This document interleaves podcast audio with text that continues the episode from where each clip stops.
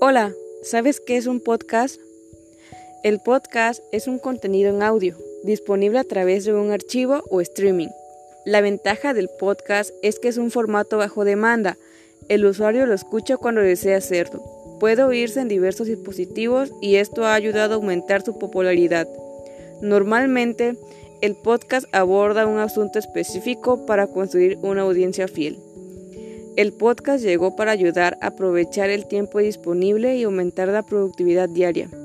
Esto es posible debido a la facilidad de solo dar play y escuchar contenido, ya sea en el auto, en el autobús, en el gimnasio, durante el almuerzo y así sucesivamente. El podcast es como la radio, pero el contenido es bajo demanda y puede escucharse cuando el cliente así lo desee.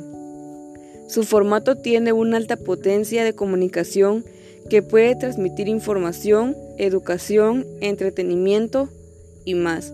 Es decir, no existen límites para la creatividad.